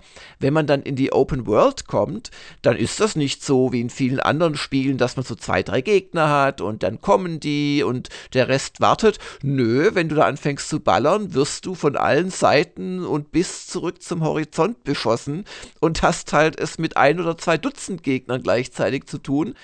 Also das kann erstmal anstrengen, aber da lernt man dann, finde ich, relativ schnell, dass man halt äh, nicht einfach vorpreschen darf oder sich auch mal dann zurückzieht an eine Stelle, wo man sich ein bisschen Deckung suchen kann und so. Und um zurückzukommen auf die Ausgangsthese von dir, ja, ich würde sagen, so das grundsätzliche Ballern macht einfach immer noch einen Riesenspaß. Dennis, Du spielst ja nun öfters moderne zeitgenössische Shooter als wir. Hast du so eine Analyse, warum das bei Halo Infinite irgendwie so Gaudi ist? Ich würde sagen, das hängt so ein bisschen damit zusammen, dass es halt doch eigentlich im Kern immer noch so dieses äh, 20 Jahre alte Prinzip ist. Also die versuchen nicht, sich irgendwie riesig zu verkünsteln, weißt du, durch irgendwelche tollen neuen Mechaniken oder du musst hier Granaten zurückschmeißen wie bei einem Call of Duty oder hast äh, Waffenlevels wie bei einem Far Cry oder so, sondern die sagen, nee, so, du hast hier deine Waffen, eben diese zwei Stück, die du maximal mitführen kannst. Es ist ja auch nicht so, dass du dir, weißt ähm, Waffen kaufen kannst oder so. Du kannst dir in der Open World zwar an diesen Vorposten, kannst du dir ähm, Waffen spawnen lassen, dass du die halt dann hast, aber da musst du dann auch nach und nach ein bisschen freischalten durch die Tapferkeit heißt die Ressource, wenn ich nicht ganz täusche, die du aber einfach so in der Kampagne, also im Laufe der Kampagne verdienst. Aber es ist dann halt schon so, wenn du jetzt irgendwo in einer Mission oder sowas bist, da stehen dann halt diese Waffenschränke im Eck äh, irgendwie rum und du musst halt das nehmen, was da ist. Und du wirst halt auch so ein bisschen dazu gezwungen, dass du halt jede Waffe mal durchprobierst und das ist halt sehr basic von seinem ganzen System her. Also wirklich sehr klassisch und es macht einfach dadurch, glaube ich, so viel Spaß, weil es halt wirklich ähm, leicht zu erlernen ist und da kann dann jeder Freude dran haben, weil du musst nicht irgendwie 80 verschiedene Sachen noch dazu im Kopf haben. Also du kannst schießen, du kannst Granaten werfen und du kannst jetzt halt noch den Greifhaken nutzen und dann halt vielleicht, wenn du irgendwie es drauf anlegst, noch diesen Schildwall und so weiter. Aber ich glaube, dass es wirklich daher kommt, dass es irgendwie noch so dieses, dieses Rohe, will ich mal sagen, ist. Und es sind ja viele Waffen, ich glaube 20 Stück. Ich empfehle auch am Anfang so, es gibt ein Tutorial separat, das auch schon bei der Free-to-Play-Multiplayer-Version, glaube ich, dabei war. Und da gibt es auch noch diese, diese Waffenübungen, äh, wo du einfach auf Zielscheiben ballerst, aber da hast du alle 20 Waffen zur Auswahl und da merkt man auch eine Serie mit einer langen Geschichte, viele klassische Knarren, äh, das, das wirkt alles sehr äh, abwechslungsreich von den verschiedenen Scharfschützenmodellen. Alle haben so Vor- und Nachteile, äh, Munition, wie schnell muss ich nachladen. Ähm, äh, es ist jetzt nicht so, dass man sagt, oh hier, ich habe meine eine aufgerüstete Lieblingswaffe mit der renne ich durchs ganze Spiel. G genau dieses Improvisieren, das macht's für mich auch so reizvoll. Und auch wenn ich mal, auch vielleicht mal, wie Jörg vorhin berichtet hat, an einer unglücklichen Stelle hänge, wo ich mir sage, oh Mann, ich habe nur die Plasmapistole und das andere Ding, es sind keine Schuss mehr drin. Und, aber irgendwie kommt man doch wieder raus und freut sich auch. Plus, man könnte ja auch am Schwierigkeitsgrad was drehen. Ich glaube, während der Kampagne geht's aber nicht mehr, nur zu Beginn. Also ich habe es auch auf normal gespielt, aber ich glaube, es sind fünf Stufen insgesamt. Also äh, auch, vier Stufen sind's. Oder vier Stufen, okay. Also da denken Und man kann es Ja. in der Kampagne ändern, aber äh, es ist ein bisschen tricky. Also du kannst quasi nicht im laufenden Spiel in die Optionen gehen, sondern du musst dein laufendes Spiel beenden, gehst dann auf Spielladen und kannst da dann die Schwierigkeit ändern. Spielst aber deinen Spielstand quasi mit der geänderten Schwierigkeit weiter. Ah, okay, gut. Also Genau. Bisher äh, bin ich stark geblieben. Es, es gab, wie gesagt, mal so, so einen Bosskampf. Aber, also, mir, mir, wird aber, mir wird es jetzt geradezu lobhudlerisch. Also, nö, ähm, nö, ist, nee, ist es ja, nicht. weil, weil man kann natürlich auch sagen, naja, weil du gerade die ganzen Waffen und so gelobt hast, und das stimmt schon, aber letzten Endes sind es doch ganz, ganz überwiegend auch schlichtweg die alten Waffen. Also ähm, das, was man schon seit äh, vielen, vielen Jahren kennt. Der Greifhaken ist, glaube ich, so eine der wenigen, weil für mich ist es eigentlich auch eine Waffe, der wenigen echten neuen Waffen, oder? Ja, es gibt schon ein paar. Also die haben ja zum Beispiel äh, die klassische äh, Schrottflinte rausgeschmissen. Dafür gibt es jetzt die Bulldog. Die hat jetzt ein Trommelmagazin, anstatt dass sie eben eine Pump-Action ist. Ich meine, gut, das ist jetzt. Ähm, und dann haben sie halt eben so Sachen wie den Skewer, also diesen, Stimmt, diesen, ja, dieser diesen Metallbolzenverschießer da. Ja, ja, genau. Das Schockgewehr, das kommt dann später auch noch. Also im Endeffekt halt so eine, ja, eine Art Karabiner, der aber halt wirklich äh, Elektro, äh, also Blitze verschießt. Dann hat man noch die Hitzewelle, heißt die. Ähm, das ist so eine ja, Energieschrotflinte, wo du dich entscheiden kannst, ob du quasi horizontale oder vertikale Projektile abgibst. Und ich glaube, zwei, drei weitere neue gibt es auch noch. Also sie haben schon ein paar neue Waffen eingebaut, die, wie ich finde, sich auch ziemlich gut so in dieses Arsenal einbauen. Also die da wirklich gut dazu passen. Ja, ich wollte ein bisschen drauf hinaus. Also es ist halt schon ein bisschen oldschoolig, bei übrigens moderner Grafik, aber es ist halt schon auch oldschoolig und das kann man mögen. Da kann man aber auch sagen, naja, ein bisschen mehr Mut zur Veränderung oder mal Ja, bei der Kann man Steuerung. diskutieren. Also Ja. ich finde, das ist genau richtig. Also sie haben ja auch äh, im Vorfeld immer wieder gesagt, also klassische Halo-Tugenden, ein Halo für die Fans. Von daher bin ich da jetzt überhaupt nicht enttäuscht, ganz im Gegenteil. Wie gesagt, also wenn es den Greifhaken nicht gäbe, äh, könnte ich vielleicht auch weniger begeistert sein, aber ich finde, sie haben diese Balance zwischen klassisches Halo-Feeling und angenehme, moderne Errungenschaften eigentlich sehr, sehr gut hingekriegt. Ein Nachteil dieser Ehrung des Bewährten ist für mich aber, dass sie die Story äh, versuchen fortzusetzen. Ich denke mir manchmal, ach, wäre das nicht ein gutes Reboot-Spiel geworden, wo man ganz von vorne nochmal anfängt und diese ganze Geschichte neu erzählt, weil der das verzeih mir, also ich habe da nicht mehr so ganz durchgeblickt, schon nach relativ wenigen Minuten. Und äh, es setzt doch einiges an Vorwissen voraus. Und hier die, die Cortana und da und die Guten und die Bösen. Ja, ja, ja, ja. Du, äh, da bin ich aber auch voll bei dir. Also es ist tatsächlich so, das habe ich auch bei mir im Test eben so gesagt und das ist auch einfach so, also ohne Vorwissen. Also du musst mindestens Halo 4 und 5 gespielt haben, um ansatzweise zu wissen, worum es geht. Ähm, deshalb würde das auch als Reboot nicht so funktionieren, weil es ja quasi diese ähm, Trilogie von 343 Industries quasi so ein bisschen abschließen soll. Wobei ich jetzt ganz ehrlich sagen muss, also äh, keine Sorge, ich spoilere jetzt nichts, aber also das Ende ist für mich alles andere als ein Abschluss. Aber gut, das ja, ist ja gerne mal so. Aber nee, also ist es schon so, man sollte sich schon im Halo-Universum einigermaßen auskennen. Also ich musste da auch schon ein bisschen schlucken teilweise, weil die halt ja wirklich so eigentlich ja, du hast diese kurze Cutscene am Anfang, die so die Ausgangslage schildert. Aber alles weitere, was da von den Verbanden und den Blutsvätern und so weiter und so fort erzählt wird, also das ist schon sehr kompliziert. Aber Dennis, tröste dich, in unserem Alter, also Heinrichs und meinem, da vergisst man eh das alles. Also ich, ich habe auch, glaube ich, alle Teile zumindest angespielt und hatte keine Ahnung, was es geht.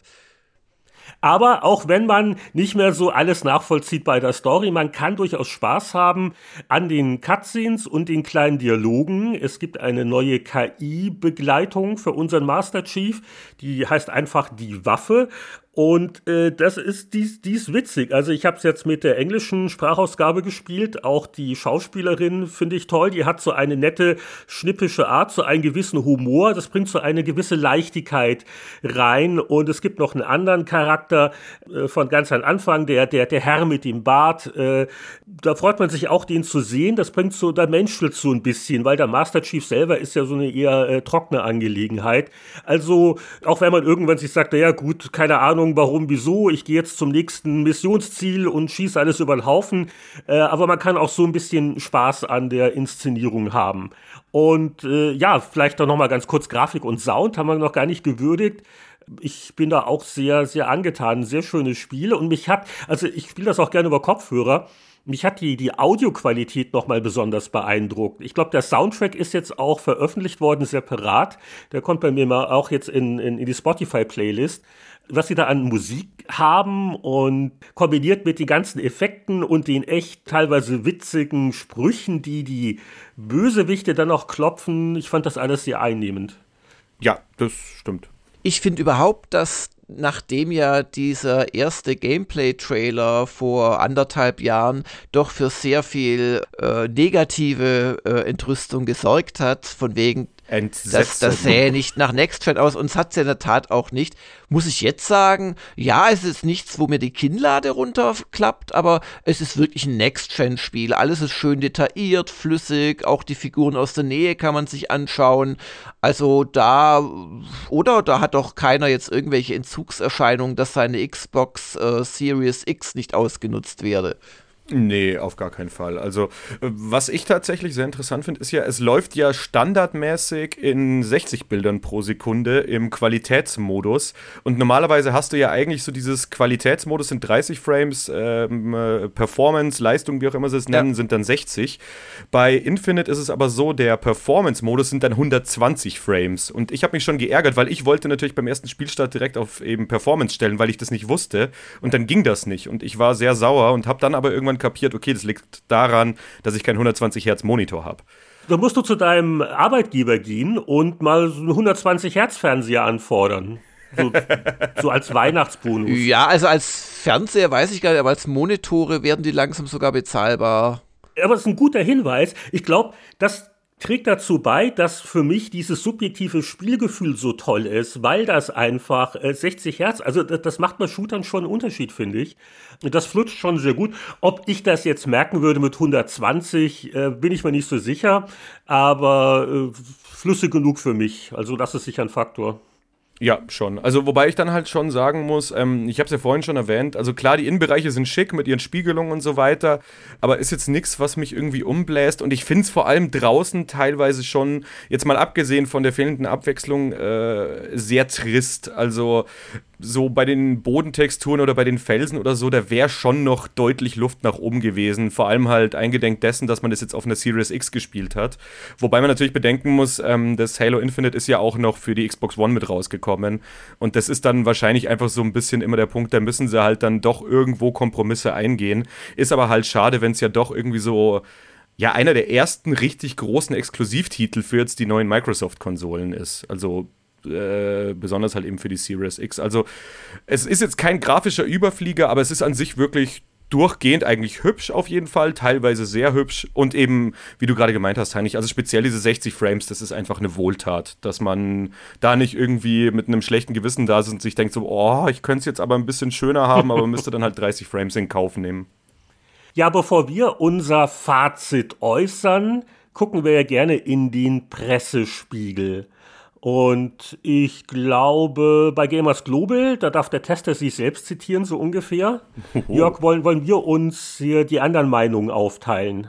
Also ich würde mich glatt vordrängen, denn von den drei deutschen Medien, die wir uns ausgeguckt haben, da hat diese hier so die Wertung, die ich auch unterschrieben hätte, nämlich die 87% von GamePro.de. Und da schrieb der Tobias Weltin zum Beispiel, Einerseits schlägt in meiner Brust natürlich ein Fanherz und für das ist Infinite ein nahezu perfektes Spiel geworden. Free for Free Industries gelingt mit der Kampagne zum einen ein Kniefall vor den alten Teilen, schafft es durch die Story oder Elemente wie den Greifhaken zum anderen aber auch genügend eigene Akzente zu setzen. Auch nach zig Spielstunden begeistern mich vor allem die fantastische Spielbarkeit und die Wucht der Kämpfe, die alleine mich durch die Kampagne getragen haben. Und die permanente Müdigkeit und dicken Augenringe der letzten Tage und Wochen sind für mich der perfekte Indikator dafür, dass auch der Multiplayer einiges richtig macht. Ja, der Tobias äh, kritisiert auch ein bisschen so die Open World und Hätte man mehr draus machen können, aber äh, ja, das sind so seine wesentlichen Worte. Was gibt's denn im PC-Bereich noch zu zitieren? Ja, so ein bisschen äh, vielleicht weniger Fanbrillen behaftet hat das die PCGames.de eingeschätzt. Der Felix Schütz schrieb, in den ersten Stunden war ich regelrecht begeistert. Spannende Story-Ansätze, tolle Atmosphäre, klasse Musik, eine wunderschöne Open World und die beste, flüssigste Halo-Action, seit der Master Chief laufen kann. 343 bringt die Serie endgültig auf Vordermann und stellt wichtige Weichen für die Zukunft, selbst wenn das heißt, dass die dichte Inszenierung von Teil 5 damit ein wenig flöten geht. Doch nach einer Weile machte sich auch Ernüchterung breit. Die uninspirierten Nebenaufgaben kann ich ja gerade noch verstehen, aber warum bitte gibt es keine interessanten NPCs auf dem Ring, mit denen man spannende Nebenhandlungen erzählen könnte? Am Ende schließt dann aber versöhnlich, auch wenn ein paar Wünsche offen bleiben, ist Halo Infinite immer noch ein starker Weihnachtstitel und ohne Zweifel einer der besten Shooter des Jahres. Und das belohnt die PC Games und der Felix Schütz mit 8 von 10. Ja, wie auch ich bei Gamers Global. Ähm, ich habe auch die 8 von 10 gegeben. Und ähm, ich bin dabei auch mit einer Fanbrille ran, so will ich es äh, gar nicht sagen. Ne? Also wie gesagt, ich mag die Reihe, aber ich finde, man wird dann, oder ich werde dann zumindest eher sogar ein bisschen kritischer. Aber das mag nur ich sein. Und ich zitiere mich dann einfach mal selber aus meinem Test. In seinen besten Momenten ist Halo Infinite ein fantastisches Actionfeuerwerk mit abwechslungsreichen Waffen, etwas wenig Gegnertypen, knackiger Herausforderung an den Spieler und coolen Gadgets. Das Tempo ist nicht ganz auf dem Niveau von Call of Duty, die Reihe wollte aber nie ein turboflotter Shooter sein. Darüber kann man sich also ebenso wenig beschweren wie über mangelnde Abwechslung. Snipern, Panzerfahren, hitzige Gefechte in engen Gängen. Das Spiel kann das alles und noch mehr. Doch Infinite ist nun mal ein Halo und so muss es sich mit den ersten Teilen von Bungie messen. Und da ist es abgesehen von der Action in fast jeder Hinsicht weniger stark. Ich sage bewusst nicht schlechter. Aber auch wenn sich 343 Industries alle Mühe gegeben hat, das cineastische Feeling der Vorgänger einzufangen, so wird nie ganz das Niveau der Urväter der Reihe erreicht. Zugutehalten muss man den Entwicklern aber, dass sie mit der Open World immerhin Neues wagen. Blöd ist sowas immer nur dann, wenn die neuen Funken nicht so richtig zünden wollen. Und zum Abschluss werfe ich hier noch Durchschnittswerte von Metacritic in den Topf. Also die Xbox äh, Series X Version, die hat inzwischen 75 Wertungen abgekriegt, Durchschnitt 86 Prozent. Auf dem PC sind es 22 Wertungen und 83 Prozent. Also so alles im im 80er Bereich, also die, die neuen vorne dran würde ich auch nicht sehen, wegen einiger kleiner erwähnter Kritikpunkte. Aber in der Gamers Global Wertungskonferenz, aber ihr, ihr habt ja gar keine, oder? Das heißt, der Tester, der, der sagt, was es ist und da wird gar nicht diskutiert, korrekt? Ja, es wird mal nachgefragt, aber das war jetzt äh, rein Dennis Wertung. Meinst du das ernst? Nein. Also, also ich hätte in einer äh, hypothetischen Wertungskonferenz eher die obere Hälfte des Achterspektrums vorgeschlagen. Also für mich ist es so eine gefühlte 7 und 8 oder 88, weil und das ist jetzt die Frage, wo setzt man jetzt so die Akzente? Was ist mir am wichtigsten? Und äh, ich rechne dem Halo Infinite ganz hoch an, dass es einfach Spaß macht. Haben wir gerade drüber gesprochen. Äh, es funktioniert, das Gunplay, die Action, auch wenn ich zum 20. Male hier, hier ein paar Grunts und da hinten ist der Sniper und äh, es ist immer wieder interessant und so ein bisschen unberechenbar und jede Waffe fühlt sich irgendwie toll an. Und das hat mich äh, so beeindruckt, dass ich da die anderen Sachen ganz gut eigentlich verschmerzen kann. Und ich ja eh schon dankbar bin, dass es äh, überhaupt eine Einzelspielerkampagne gibt, in der nicht noch andere Leute in meiner Welt rumrennen. Also alles ganz sympathisch. Von daher wäre es für mich eher ein hoher 80er also so, so, so viereinhalb Sterne, so die Richtung. Und ja, wie, wie ist es bei euch? Wobei, gut, der, der Dennis, der hat ja schon gewertet. Also, ich muss dumm nachfragen. Entschuldigung. Ein Kind des Prozentewertungssystems. Äh, ist es jetzt eher eine 8 mit Trend zur 7,5 oder eine 8 mit Trend zur 8,5? Bei dir? Eher zu 7,5 runter bei mir. Erstaunlich. Also, wow. Ja, ich hatte, ähm, also ich muss sagen, bei mir hat es die letzte Mission dann tatsächlich ein bisschen rausgerissen. Aber also ich habe es ja auch äh, jetzt in meinem Zitat, da ist es ja gut rausgekommen. Also bei mir ist es vor allem die Open World, die mir da so ein bisschen hm. es nicht verleidet hat, aber die mir da teilweise ein bisschen ja auf den Keks gegangen ist, um es auf gut Deutsch zu sagen. Also weil man hat halt teilweise dann doch einfach Laufwege bis zur nächsten Hauptmission, die nicht nötig oder halt eben nicht vorhanden gewesen wären, wenn es eben diese aufgesetzte Open World nicht geben würde. Und dafür ist sie mir dann doch zu unwichtig, weil ich mir eben nicht denke, ah cool, jetzt kann ich hier durch die Welt fahren und kann währenddessen noch irgendwie da ein Camp wegmachen oder das, weil letztlich werde ich dafür ja nicht groß belohnt oder hm. sowas. Mhm. Und dann war es eher halt für mich eine lästige Pflicht, als dass ich mir wirklich äh, mich mit Freude dann auf die Reise gemacht habe. Also dementsprechend war es bei mir so tatsächlich auch zwischenzeitlich die Überlegung, ob ich nicht sogar diese halbe Note nach unten gehe. Aber letztlich hat es dann doch zu viel Spaß gemacht. Da, da würde ich jetzt genau. böse Briefe schreiben. Hast noch mal Glück gehabt, du. Jörg, dein Eindruck bisher?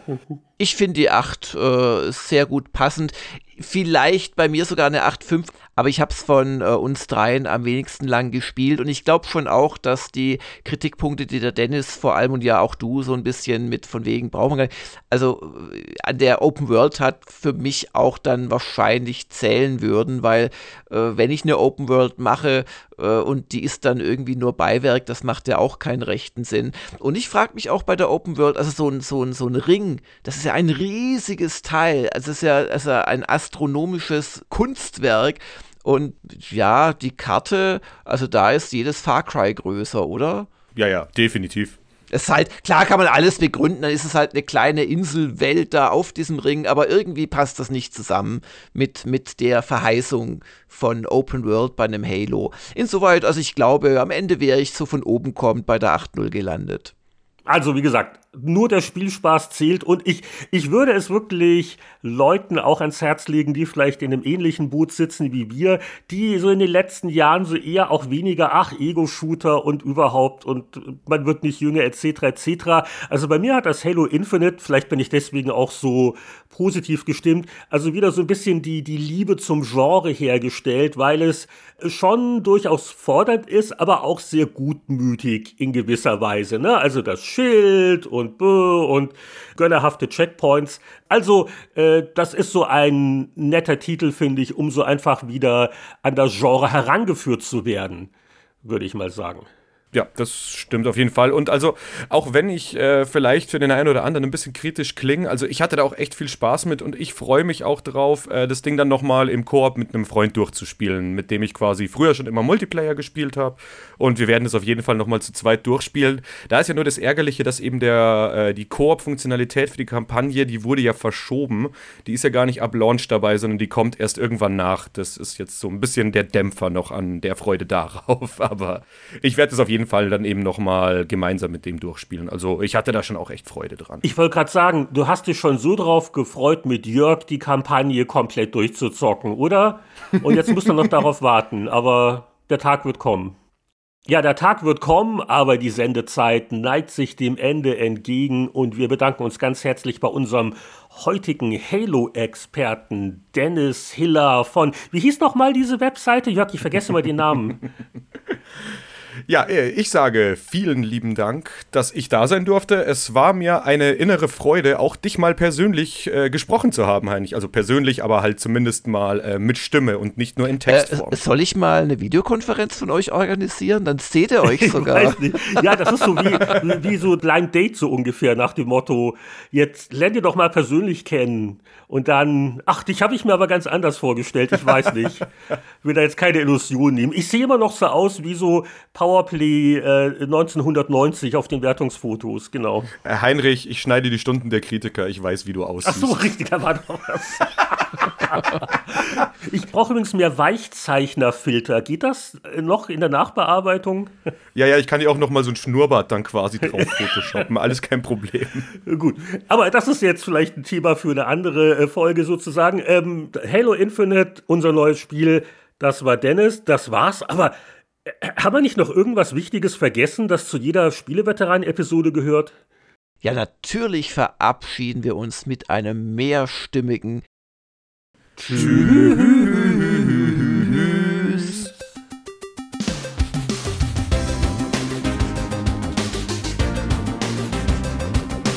Das war ja der 246. Spieleveteranen-Podcast mit dem Schwerpunktthema Halo Infinite und dem dazugehörigen Gaststar Dennis Hiller von Gamers Global, bei dem wir uns herzlich bedanken. Ein komplettes Episodenverzeichnis und Timecodes findet ihr immer auf spieleveterane.de, da kann man auch Kommentare hinterlassen. Und wer uns unterstützen und doppelt so viele Episoden hören will, der schaue mal bei unserer Patreon-Kampagne vorbei.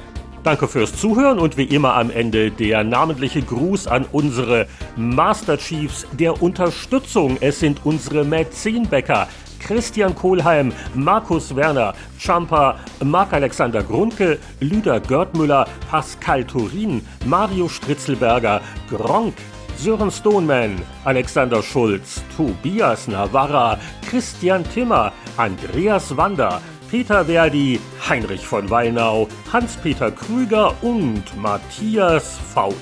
Bis zum nächsten Mal alles Gute, wir hören uns wieder beim Spieleveteranen Podcast.